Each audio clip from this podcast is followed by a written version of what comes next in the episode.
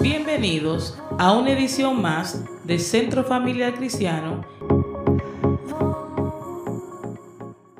¿A dónde vives? Para muchos de nosotros lo primero, pastora, que viene a nuestra mente es una ubicación, una dirección. Mas esta pregunta no tiene nada que ver con una ubicación, con una dirección, sino con un estado mental que tiene que ver con el pasado, el presente y el futuro. Cuando nosotros te preguntamos o cuando escuchas la pregunta ¿a dónde vives? Yo te estoy preguntando en qué estado mental vives. El libro de Eclesiastés, capítulo 3, versículo 1 dice, hay una temporada para todo y un tiempo para cada actividad bajo el sol o bajo el cielo. Entonces, cada cosa tiene su tiempo, cada temporada requiere de que tú vayas a hacer algo. Todo ser humano vive en uno de estos tres estados mentales, en el pasado, en el presente o en el futuro. Hoy, como la primera parte de esta charla, nos vamos a enfocar en casi hablar del pasado. Porque yo digo que hay muchas cosas aunque el pasado ya pasó y siempre las personas hablan de y dicen, no suelta el pasado. Las personas dicen, olvídate de lo que pasó, cuáles son los traumas que tú traes para entonces trabajar eso y traerte a un presente saludable para que tengas un bienestar, para que tengas un mejor futuro. Entonces, yo tengo que enfocarme y tenemos que hablar del pasado como el lugar donde empezó todo para yo poder tener una mejor, un mejor presente. Entonces, todo ser humano vive en uno de estos tres estados. Por eso es que usted escucha siempre a personas hablar y decir, cuando yo era, cuando yo hacía, o personas te van a decir, no, porque yo voy a hacer, o porque yo voy a tener. Entonces, hay muchas personas o que hablan del pasado o que hablan del futuro e ignoran el presente. Así es, en otras palabras, usted está diciendo que nos, eh, vamos a decir, eh, estancamos, nos enfocamos en lo que éramos antes y lo que queremos alcanzar, pero no estamos viviendo en el presente, no nos estamos enfocando en lo que estamos viviendo en este momento. Y hay algo poderoso que en lo que usted acaba de decir. En el único tiempo en el que yo puedo mejorar, cambiar, transformar mi pasado o mi futuro es en el presente. Pero hay personas o viven en el pasado o viven en el futuro pero no trabajan en el presente. Entonces, yo no puedo volver a mi pasado y cambiar lo que pasó. No lo puede borrar. Yo no puedo borrar eso. Pero tampoco sé lo que va a traer mañana porque yo no tengo la capacidad de ir a mañana y saber lo que va a suceder. Pero sí tengo la capacidad de presente, de hoy, para mejorar ya sea mi pasado o mi futuro. Así es que tenemos el poder ahora en el presente para cambiar nuestro futuro, para llegar donde nos vemos en el futuro. Así es, así es. Entonces, tú vas a operar de acuerdo al estado mental en el que estés.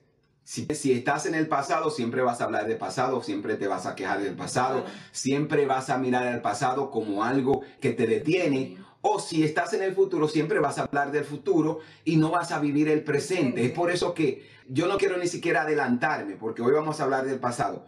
Pero es por eso que hay personas que a veces pierden la oportunidad de criar a sus hijos, de disfrutar a sus hijos, porque ellos están pensando, no, yo quiero dejarle una herencia. Pero la herencia que tú le vas a dejar a tus hijos es, empieza hoy. Ah, el disfrute que tú vas a tener con tus hijos empieza hoy. Eso es poderoso, pastor, porque yo digo, es como que no vivir el momento, no vivir los buenos, las cosas que Dios nos ha puesto, como decía, al frente, no disfrutarla por estar enfocado en el futuro. Así es.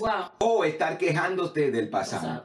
Pero el presente lo ignoramos y básicamente o estamos en el futuro, estamos en el presente, pero no estamos, perdón, o en el pasado o en el futuro, pero no estamos en el presente. Entonces, ¿qué significa estar en uno de estos dos estados mentales? Significa que el pasado, presente o futuro va a influir la primera cosa, cómo yo pienso. Si yo pienso, siempre estoy hablando del pasado, esto va a influenciar como yo pienso. ¿Qué significa esto? Si en el pasado te dijeron que eras un bueno para nada, que tú no tenías capacidad, que tú no servías, tú vas a pensar hoy en el futuro que tú no sirves, aunque tú seas una persona exitosa.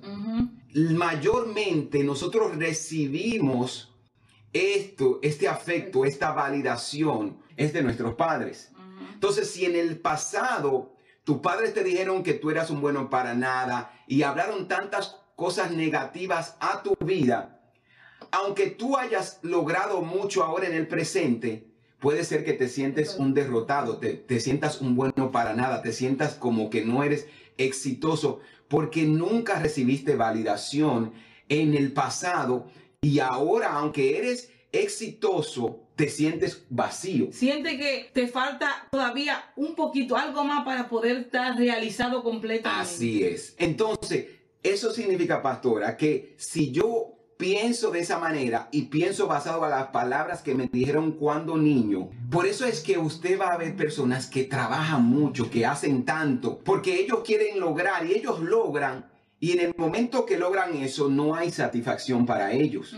Ellos nunca se detienen a celebrar sus éxitos, sus logros, porque ellos siempre están buscando el más como que ellos están buscando eso que va a llenar ese vacío y que lo va a hacer sentirse a ellos superado, exitoso, pero ellos no están luchando con su presente, sino con unas palabras que recibieron en su pasado. Sí, inclusive, eh, no, y, puede ser eh, también, yo he visto personas alrededor que no tiene que ser específicamente con el trabajo, yo he visto jóvenes que estudian que hacen una carrera, son exitosos en lo que han hecho, tú lo ves que se esfuerza porque ellos están esperando ser agradable ante los ojos de sus padres. y nunca hallan esas palabras, pero no lo disfrutan el momento de estudiar, no disfrutan porque yo lo quiero hacer, porque me quiero superar, porque quiero hacer alguien en la vida, si no es para yo, eh, como que dice, darle ver a mis padres que yo lo puedo lograr, que yo lo puedo hacer. Así es, así es. Y mira algo bien interesante, pastora. En inglés o, o tanto en español existe la palabra trauma. Todo lo que nosotros vivimos eh, en la vida negativo se categoriza como trauma. Entonces, ¿qué pasa? Que hay algo bien poderoso y esta mañana mientras yo reflexionaba en esta charla de hoy, el Espíritu Santo, voy a decir, me trajo esto a, la mente. Y es que, o en la medicina, cuando una persona tiene una lección física o pierde un miembro de su cuerpo, una, un brazo, un dedo, ¿qué pasa? Nuestro cerebro, pastora, aunque yo haya perdido un dedo, mi cerebro siempre sigue creyendo que ese dedo está ahí. Y él va a, mandar una señal como que el dedo está ahí. Pero el dedo no está ahí. Entonces, cuando tú te encuentras en la medicina en un tiempo así, la medicina lo que hace, ellos te dan terapia para compensar, para entrenarte a cómo tú superar y vivir con la falta de ese dedo, la falta de esa pierna, la falta de ese brazo. Incluso ellos a veces te pueden imputar algún, un mecanismo, algo para compensar, pero todo esto ellos lo hacen a manera de compensación. Ellos no te pueden devolver el brazo, no te pueden devolver el dedo, pero te van a entrenar para que tú puedas vivir ahora sin ese miembro de tu cuerpo. Entonces, eso es lo que la medicina hace y eso es lo que el Espíritu Santo quiere hacer contigo hoy. Por muchos años yo pensé que los traumas que yo vivía o que yo viví cuando niño, yo lo podía eliminar en su totalidad y yo me podía olvidar de eso. Vamos a ponerlo de esta manera, que yo podía olvidarme de ese trauma o de esa, esa vivencia que yo tuve, mas no es así. Lo que Dios y la medicina, la psicología, eh, la psiquiatría hace es darte herramientas para cuando tú te enfrentes a eso y tú tengas que bregar con eso, lidiar con eso, tú sepas cómo hacerlo. Entonces ahí es donde hay muchas personas que están estancadas porque ellos dicen, sí, Dios me sanó y Dios te sanó. Él vino a sanarnos, Él vino a libertarnos. Pero eso no significa que el trauma yo lo puedo borrar completamente de mi vida. Puede ser que yo esté sano y que no me duela más, pero la cicatriz sigue estando ahí o el brazo ya no está ahí y yo tengo que aprender a vivir sin ese, sin ese miembro de mi cuerpo, sin ese brazo, sin ese dedo. Pasa lo mismo con nuestra alma. Nuestra alma y la mayoría de veces toda persona que nos está viendo ahora mismo ha sido lacerado por algún trauma de su vida.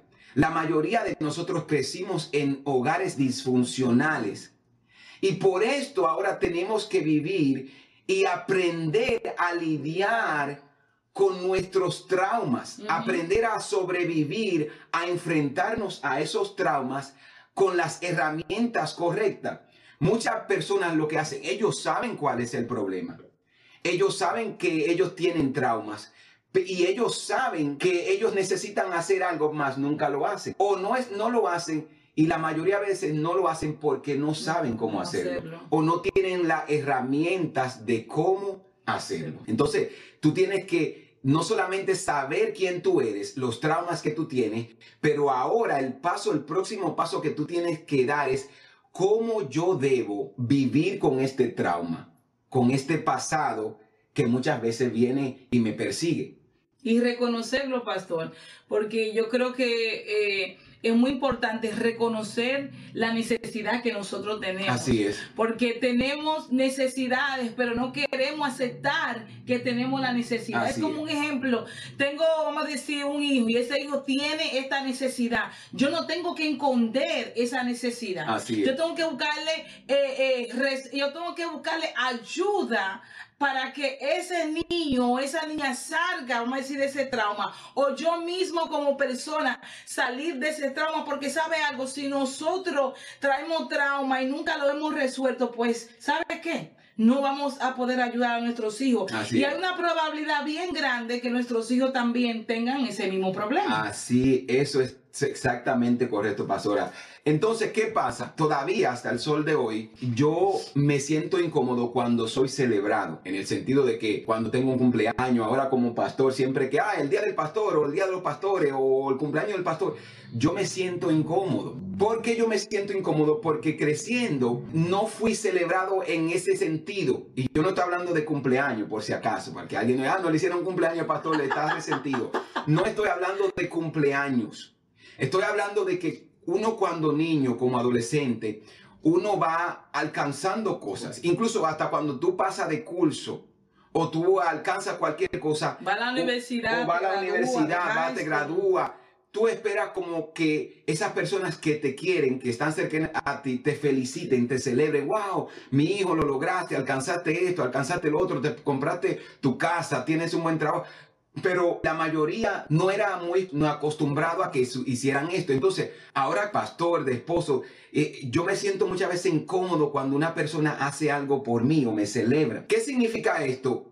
Que yo sé los traumas o de dónde yo vengo. Porque yo me sienta incómodo, voy a entonces a vivir yo o voy a detener a las personas que me quieran celebrar ahora a que no lo hagan. No, yo tengo que acostumbrarme, saberme, ok, Yendi, viene una celebración, tú te vas a sentir incómodo, pero no te preocupes, todo va a estar bien. Entonces, cuando yo me digo eso a mí, yo entonces me preparo emocional y mentalmente para enfrentar esta celebración y, disfruto de ella y, y, dejo que la gente me celebre, que la gente me felicite, que la gente me den regalos y hagan como que dice, como Dios ha puesto en ello que hagan. Entonces yo aprendo a, que, a recibir esa celebración, a recibir ese afecto, a recibir ese amor, aunque yo no lo recibí cuando niño. Pastor, usted se me está emocionando ahí.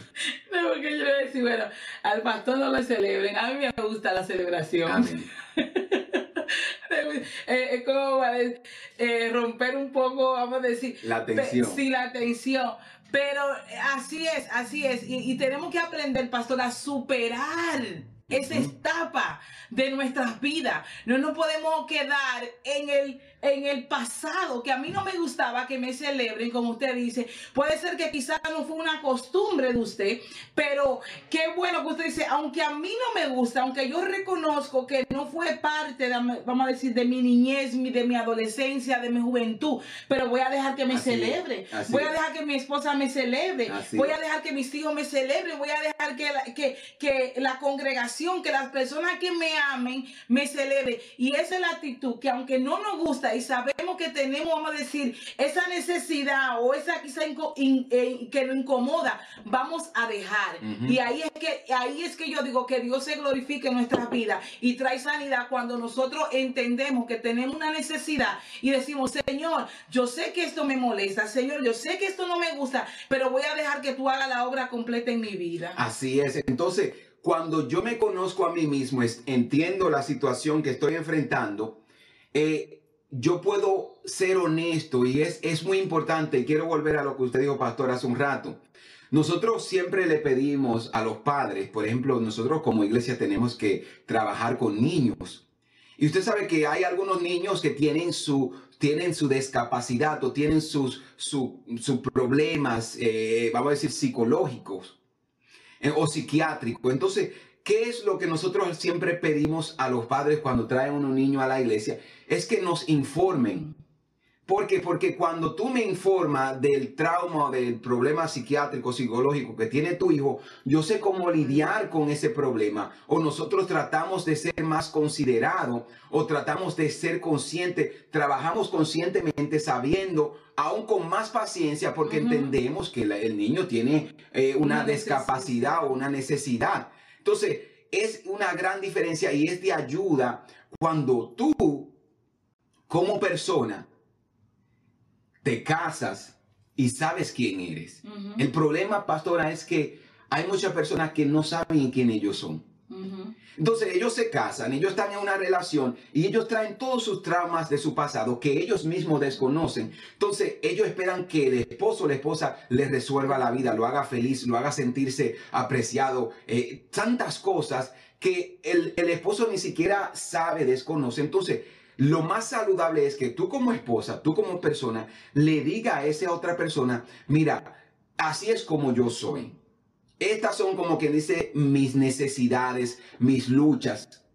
Y así esa persona entiende y sabe cómo lidiar con eso. Y eso no te hace, pastor, ahora que usted dice, eso no te hace débil, eso no te hace menos de que tú vayas con tu pareja o con tus hijos y le digas, ¿sabes qué? Yo sé que yo, porque, ¿sabe algo? Que nuestros hijos ven, escuchan, ven nuestro comportamiento y que tú te sientes con, te sientes con tus hijos y digas, yo sé que yo tengo esta, vamos a decir, esta debilidad, este problema, tengo que trabajar, no te hagas, no, yo no porque hay personas, yo no tengo ningún problema.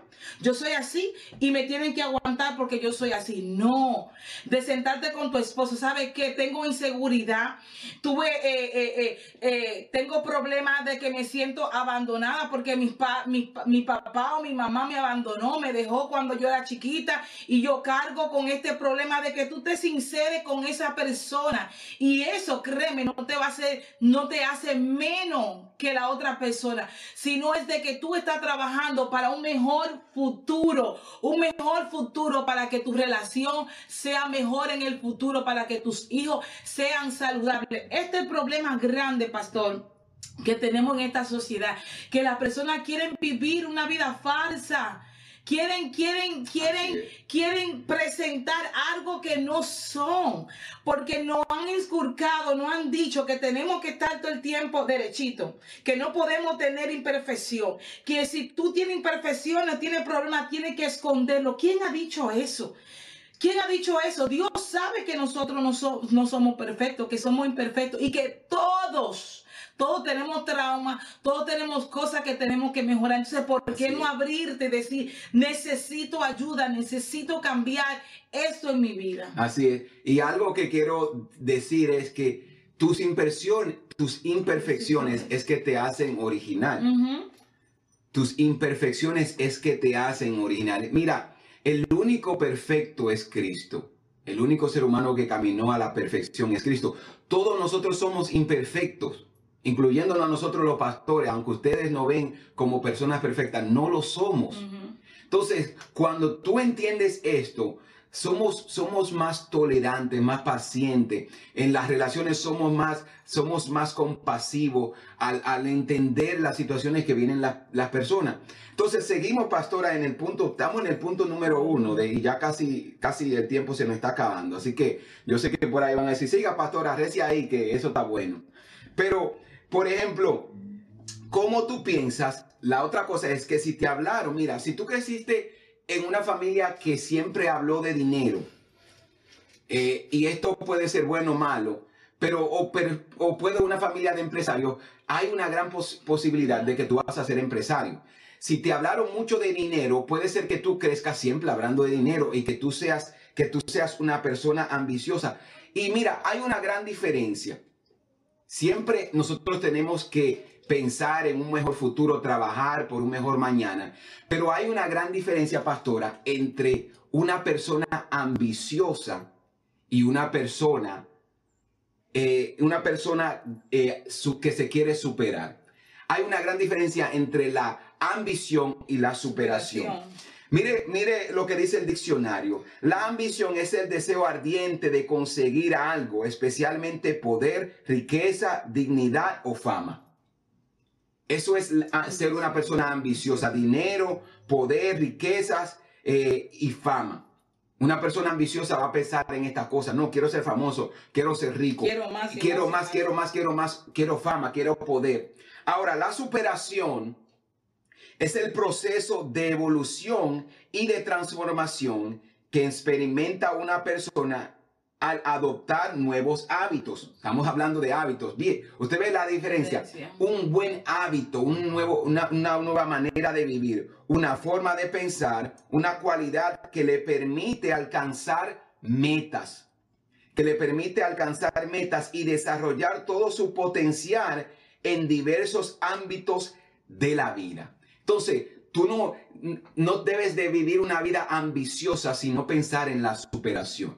La superación te va a decir, cambia tus hábitos. La superación te va a decir, eh, cambia tu manera de pensar. De hablar. de hablar, de comportarte, de tratar a los demás. Y ahí vamos a lo que usted dijo. Personas que siempre dicen, no, yo soy así. Yo soy así, yo voy a morir así. Eh, como dice la canción, así viviré y así moriré. Pero hay personas que dicen, yo soy así.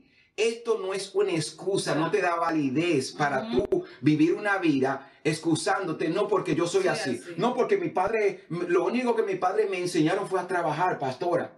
Y por eso yo trabajo mucho y no tengo tiempo para atender los hijos, para tener relaciones, una relación personal, emocional con mi familia, con mi esposa. Ellos toman eso como una excusa, para validar su discapacidad y el no saber cómo tratar a las personas. Entonces, no veas el trabajo como una excusa, no vea eh, eh, el, deseo de superación o de alcance como una excusa. Tú debes, debe de haber tiempo para todo. Y el libro de Eclesiastés nos dice eso. Tiene que haber tiempo para todo, tiene que haber tiempo para la familia, tiene que haber tiempo para los hijos, tiene que haber tiempo para la esposa, para el esposo, tiene que haber tiempo para Dios. Tiene que haber tiempo para la iglesia, tiene que haber tiempo para yo superarme, para yo estudiar, para yo leer un libro. Entonces, tiene que ver un tiempo y yo no puedo utilizar eso como una excusa porque mi pasado fue así. Entonces es algo que tenemos que entender. Y mira algo que dice la superación, que ya la palabra de Dios lo decía en, en Romanos capítulo 12. Pastores, dice, no vivan como, como viven todo, todo el mundo. Al contrario, cambien su manera de ser y de pensar esto es hablando de superación. Manera de... De manera de ser, y de, pensar. El ser, lo que yo, soy. Cambia tu manera de ser y de pensar. Cambia tu manera de ser y de pensar. No vivan como vive todo el mundo. El sabio aprende de los errores, de las experiencias de otro. La gente inteligente tiene su propia experiencia, aprende de ello, pero el sabio aprende de las experiencias de los demás. Entonces, la palabra de Dios nos dice en Romanos 12:2, cambia tu manera de ser y de pensar. Así podrán saber qué es lo que Dios quiere decir, todo lo bueno, todo lo agradable y todo lo perfecto. Entonces, yo debo de cambiar mi manera de pensar y eso es superación. Eso es superación. Superación no solamente es comprarse una casa, superación es cambiar mis hábitos, mi manera de pensar. No, que mi país sea así, así. Pero ahora tú vives en los Estados Unidos, por Dios, entiende que las culturas han cambiado. No porque yo como dominicano soy así. Pero no importa, ahora tú vives entre mm, otras personas de otras naciones. Tú tienes que aprender a adaptarte a la cultura, al ambiente donde tú vives. No, porque yo salí del barrio y a mí, mire, personalmente me molesta. Cuando la persona te dice, no, tú vienes de un barrio, y yo le digo a la gente, yo vengo de, un barrio en, en, Samaná, el barrio Wilmore. Pero porque yo vine del barrio Wilmore no significa que yo voy a siempre pensar como una persona que vino del barrio. como una persona que vino de, de, de, de, República Dominicana. Ahora yo estoy en Estados Unidos. Dios, la vida, me ha dado la capacidad de estudiar, de prepararme, de venir a un país como este. Entonces yo tengo que cambiar mi manera de pensar.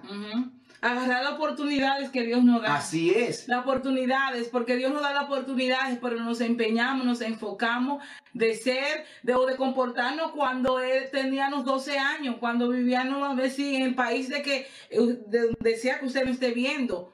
Tenemos que cambiar un cambio de mente. Así metanoia, cambio de mente, tenemos que cambiar de mente. Y por eso es que yo veo personas, pastor, que siguen con el mismo comportamiento que cuando eran, tenían 15, que cuando tenían 18, eh, inclusive cuando no eran cristianos, cuando estaban en el mundo, tú no puedes tener las mismas costumbres, las mismas mañas. Ahora cuando eh, eh, tú estás en Cristo, porque tú eres una nueva criatura, automáticamente la persona cuando acepta a Jesús en su corazón, tiene que ver un cambio. Así Tiene que ver un cambio. Las personas siguen con el mismo vocabulario, hablando la misma mentira, diciendo las mismas cosas. Tiene que ver un cambio. tiene que ver un cambio en Así es. Entonces, el pasado, el presente y el futuro influencia también quién yo soy. Tu pasado influencia cómo tú piensas y también quién tú eres. Por ejemplo, en el caso mío, ¿quién yo soy? Yo soy un hombre que debe de ser íntegro y honesto. Yo soy un esposo que debe de amar a mi esposa y eso es lo que dice Efesios capítulo 5. Como esposo, la Biblia me dice a mí, ama a tu esposa y atrévete y estás dispuesto a dar tu vida por ella, como lo hizo Cristo. Eso es lo que Efesios 5 me dice. Como esposo, yo tengo que morir a mí mismo por amor a mi esposa. Y a la esposa le dice, tú debes de sujetarte a tu esposo. La palabra de Dios dice, sujétate a tu esposo. Pero si una esposa pastora y esposa y, amada eh, que estás aquí hoy, siempre yo digo eso, una mujer va a estar dispuesto a sujetarse a su esposo si ella ve que su esposo está, está dispuesto a dar la vida por ella. Y eso es lo que la Biblia me dice. Entonces, yo no puedo decir, ah, no, porque yo en, los tiempos de mi padre, el machismo, la responsabilidad de mi padre, o mi padre solamente me enseñó, trabaja, trabaja, trabaja, trae el cheque a la casa, dáselo a la mujer y ya, tú resolviste tu problema como esposo. Mentira erróneo, equivocado. Mentira del diablo. Debo de cambiar. Mi superación me dice a mí y la palabra del Señor me dice a mí que yo debo de cambiar eso. Ya yo no puedo pensar de esa manera. Ya yo no puedo pensar que los, los quehaceres del hogar, las responsabilidades de los niños, de crianza de los hijos, solamente le toca a mi esposa. Yo tengo que cambiar mi manera de pensar, dice la palabra de Dios y dice la superación. Porque aquí hay personas, yo sé que no están viendo, que ellos quizás no son cristianos, pero todos estos principios de superación, de negocio, vienen y tienen fundamentos bíblicos. Entonces la superación me dice a mí que yo tengo que cambiar mi manera de ser, mis hábitos. Porque mi padre lo hizo así, yo no lo tengo que hacer así. Y eso fue una cosa que a mí me dio una gran libertad.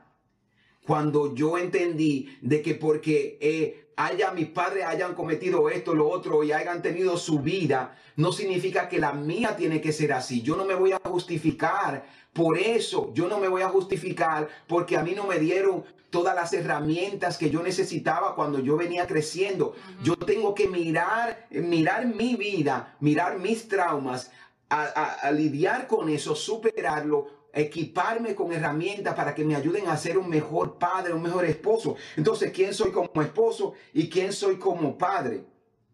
Eh, segunda de Corintios 5, eh, 17 dice, ahora que estamos unidos a Cristo, debemos, somos una nueva creación. Si yo estoy en Cristo, yo soy una nueva creación. Dios ya no tiene cuenta de nuestra vida antigua, nuestra manera de vivir, sino que nos ha hecho comenzar una vida nueva y todo eso viene de Dios. Dios me ha hecho y te ha hecho una nueva criatura. Mire, nosotros podemos superarnos con nuestra propia fuerza, pero hay algo que solamente el Espíritu Santo puede hacer en nosotros, que Dios solamente puede hacer, el Espíritu de Dios en nosotros. Es por eso, mire, yo creo en la consejería, yo creo en la psicología, yo creo en la psiquiatría, yo creo que hay personas que tienen desbalance químicos que necesitan tomarse su pastillita para balancear los, los, los niveles químicos eh, que, que hay en su cerebro. Pero hay algo poderoso que un psicólogo secular, no cristiano, no tiene y es la ayuda del Espíritu, Santo. Entonces, y yo te digo, mira, te lo digo porque yo me he encontrado con personas que me han dicho, yo estoy, yo he ido al psicólogo, nosotros hemos ido al psicólogo y, yo pagué mi dinero y gasté mi dinero. Y vienen entonces donde nosotros como pastores y nosotros le podemos ayudar. Es que nosotros tenemos, oh, oh no, el, el, Espíritu Santo en nosotros. No es que nosotros somos superdotados, sino que hay un poder y hay una herramienta una sabiduría que, y una sabiduría que viene, que viene de Dios. Entonces, eso es lo que yo debo de hacer. Entonces, seguimos avanzando ya para concluir. El pasado, presente y futuro también influencia cómo soy. Entonces, cómo soy otra vez como esposo, como padre, como hijo, como hermano, como pastor. Entonces, yo debo de tener esto en cuenta. Entonces, y mire lo que dice Mateo eh, 3.8 dice, demuestren con su forma de vivir que se han arrepentido de sus pecados y que se han vuelto a Dios. A mí me encanta ese versículo, demuestren. Demuestren. Yo tengo que hacer una demostración, tiene que ver un cambio. No es lo que yo diga, porque yo puedo decir todo lo que yo quiera, pero mi comportamiento, mi manera de hablar, mi manera de vivir, la manera como yo me presento con la otra persona, demuestran que hay un cambio en mí, demuestran que Jesús vive en mí. Porque cuántas veces una y otra vez tú escuchas de personas que dicen, y esa persona es cristiana, pero esa persona vive haciendo esto, entonces tú te quedas como, Dios mío. Ahí, leo otra vez el versículo, pastor. Dice, demuestren con su forma de vivir, no diciéndolo.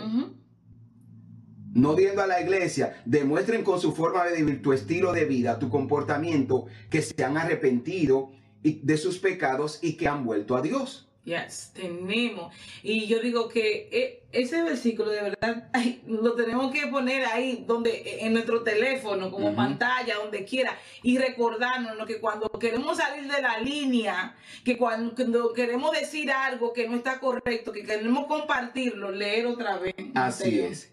Y entonces, si yo demuestro y yo hago los cambios, ya no puedo volver al pasado, pero si lo hago en el presente, sé quién soy comienzo a leer, comienzo a buscar. Mire, ir a donde un consejero no significa que usted tiene problemas, que usted está loco.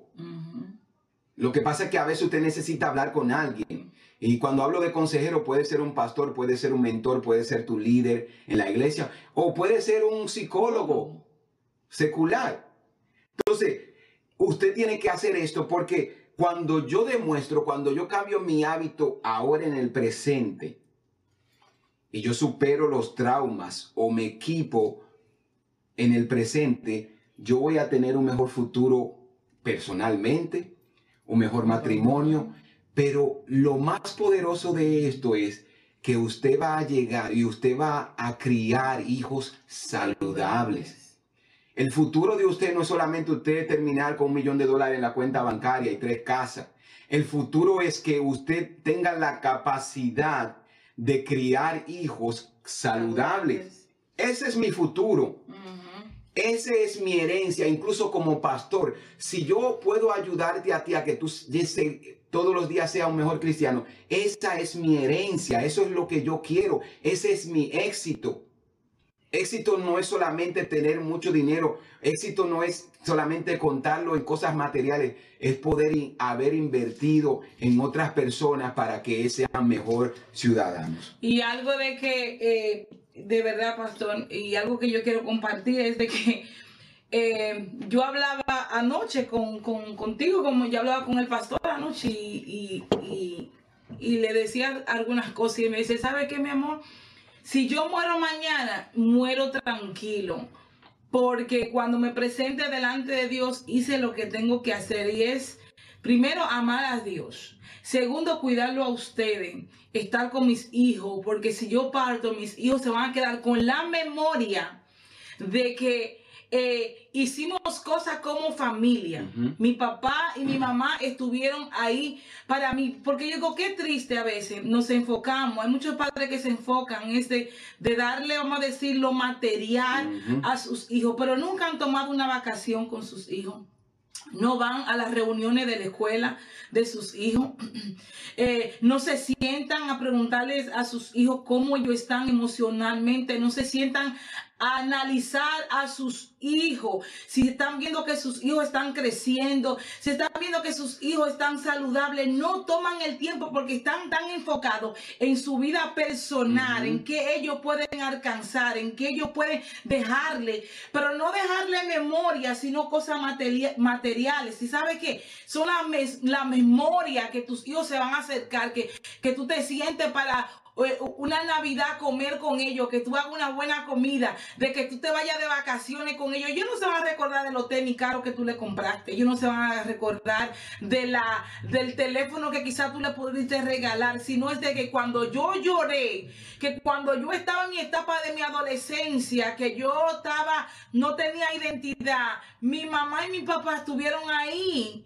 para hablar conmigo, me tuvieron la paciencia. Estas son las cosas. Y yo de verdad que yo lo digo como esposa, feliz, feliz, feliz, porque puedo decir que, que como padre eh, eh, lo ha hecho y de verdad, y eso es algo de que nosotros como pastores nos enfocamos mucho en, en la familia, en familia saludable, matrimonio saludable, y es de que los padres, esas son las cosas que nosotros nos vamos a presentar delante de Dios y Dios nos va a pedir cuenta por nuestros hijos como padres. ¿Y qué le vamos a decir? No, le di cosa material, no, le hablé de ti, de que nosotros como padres le hablemos a nuestros hijos de amar a Dios. Así es. No hacer lo que ellos quieren porque va a llegar una etapa de, nuestros hijos que quizá ellos no van a querer, van a querer apartarse del Señor. No, de que intencionalmente usted se siente con sus hijos y le hable de las bendiciones de obedecer al Señor. Amén.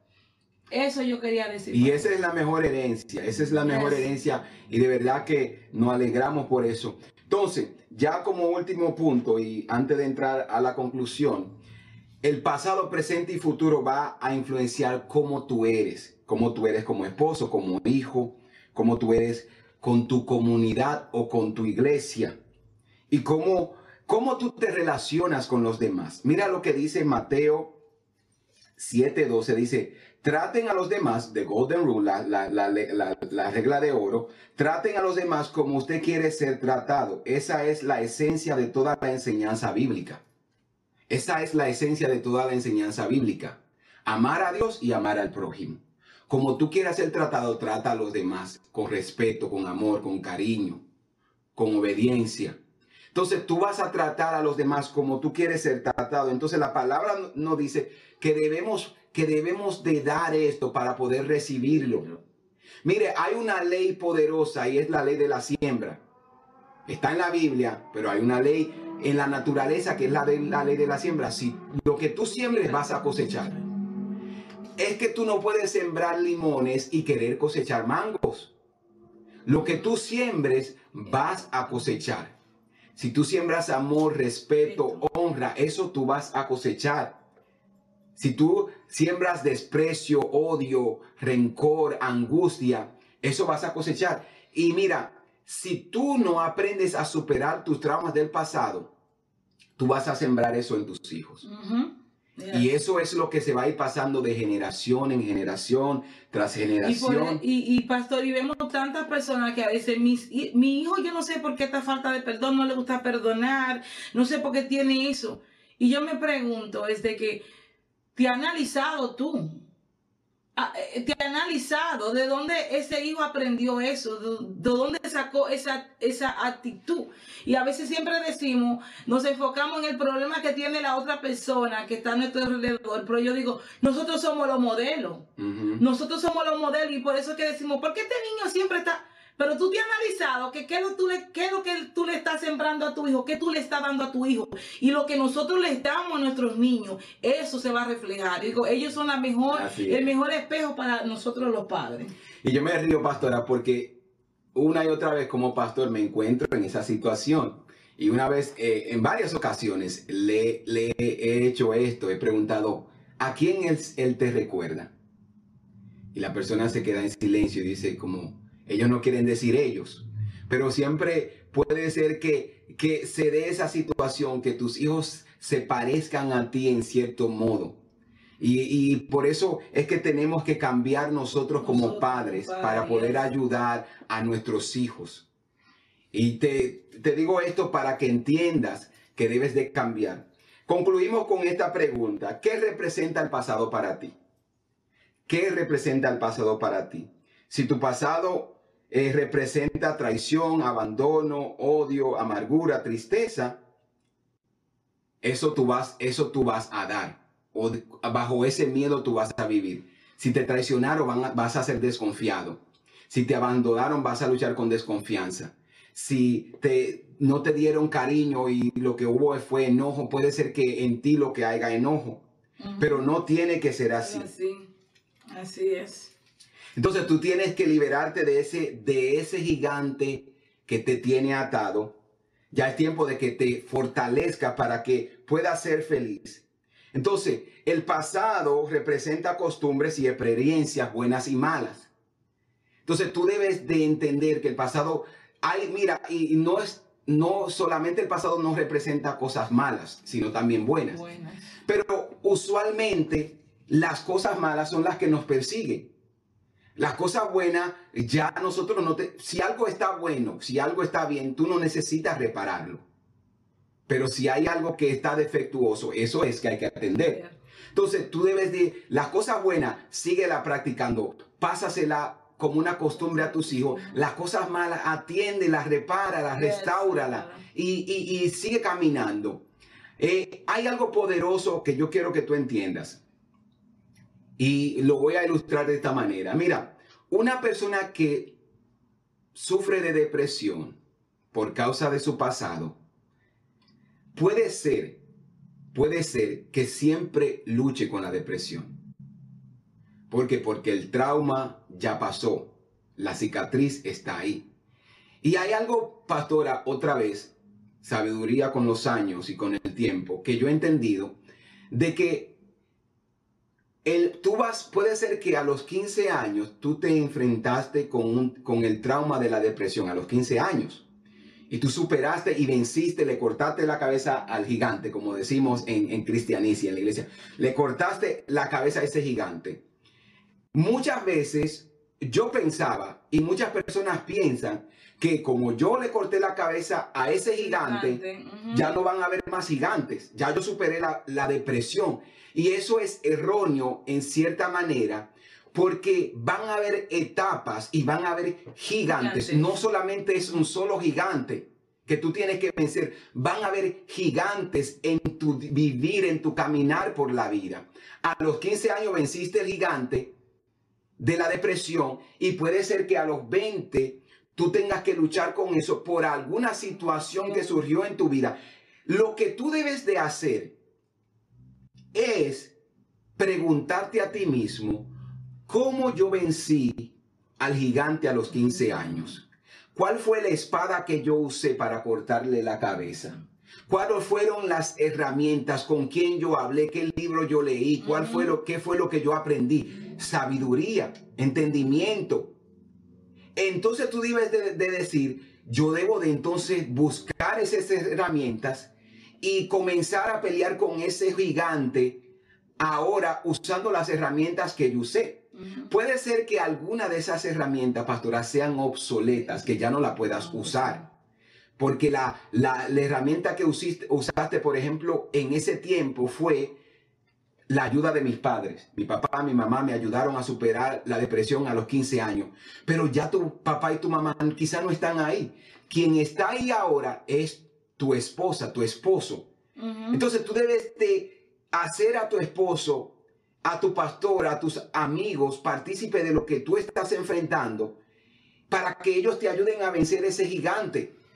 Yo no me voy a encerrar y me voy a arropar con una sábana que nadie me vea. Yo voy a pedir ayuda, voy a mirar al cielo. ¿De dónde vendrá mi socorro? Mi socorro viene de Jehová. Yo voy a clamar al Señor para que me dé las herramientas, para que me dé las personas, el equipo que yo pueda utilizar para yo superar ese gigante. Entonces, no crea que solamente en la vida va a haber un solo gigante, van a haber varios y en cada etapa de la vida tú tienes que quizás volver a tu pasado, tomar de esas herramientas que utilizaste en el pasado para vencer el, el presente. Ahora el gigante en el presente. Entonces, eso significa, eso puede significar personas, pastores, padres, amigos, esposa, esposa. Y yo voy a utilizar todo eso para que me ayude a vencer el gigante, para yo poder vencerlo ahora para yo tener un mejor futuro. No te quedes encerrado en eso. No ignores al gigante, no ignores la situación que estás enfrentando, sino que tú debes de vencerla. Y tú vas a ir de, de, gloria en gloria, de etapa en etapa, y cada etapa va a traer su gigante. Así es. Cuando era niño, habían cosas que luché con ellas cuando niño. Cuando era joven, habían cosas que luché cuando joven. Cuando era hombre, luché con cosas que eran de hombres. Que ahora que soy esposo, van a venir luchas que son de esposo. Cuando ahora que soy padre, van a venir cosas que son de padre. Tú debes de atender cada temporada y por eso volvemos al principio. Hay un tiempo, hay una temporada para en, en cada tiempo de la vida y tú debes de entender en qué temporada yo estoy. Y eso es muy importante, pastor, lo que usted dijo aquí, temporada. Yo digo que toda persona, todo ser humano, creo que todos hemos en algún momento de nuestra vida experimentado la depresión. Uno más corto, otro más largo. Y es algo que usted dijo, la temporada. Yo digo algo de que toda persona tiene que, yo digo que hasta escribir literalmente escribir cada tiempo que llegue, vamos a decir, esa malicia de la depresión atacar nuestras vidas. Porque fíjate, pastor, es una temporada. Así es. es una temporada y muchas personas no se han dado cuenta. Y una vez el Espíritu Santo me dijo, pero che, che, chequea el tiempo, la temporada, la temporada. Y dije, ah, ok, ya no más. Porque si te das cuenta, tú que quizás no estés escuchando y no estás viendo, sufre de depresión, eh, viene y va. Chequea qué tiempo viene la depresión. Y yo digo, tenemos que ser astutos. La palabra dice que lo tenemos que, tenemos que ser astutos. ¿Qué, ¿Qué quiero decir con eso? Es que tú te tienes que dar cuenta ya cuando viene tu tiempo de que el enemigo quiere atacarte en área de tu vida y quiere traer la depresión. Vamos a decir, para el invierno hay muchas personas que caen en depresión, se está yendo el verano, está entrando, el otoño, después del invierno y ya la gente comienza a sentirse depresivo, comienzan a sentirse solo. Despierta, sea astuto.